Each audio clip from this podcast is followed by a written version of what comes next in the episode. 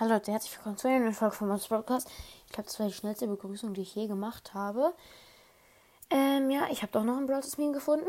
Krass. Und einmal kurz in der vorherigen Folge, da steht jetzt ähm, Wachel Stars Meme. Und ähm, ja, das sollte eigentlich Brawl Meme heißen. Ähm, ja. Ja, auf jeden Fall krass. Ähm, ich mache die Werbung nicht mehr. Ich habe nämlich keinen Bock mehr drauf. Und es ist auch immer unbezahlte Werbung gewesen. Ich will Geld. Nein, Spaß.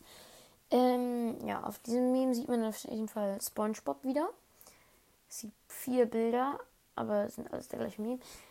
Ähm, also auf dem ersten Bild so SpongeBob, Polt, Brawl Pass, Jam, äh, Polt, Brawl Pass, Doppelpunkt, 179 Gems.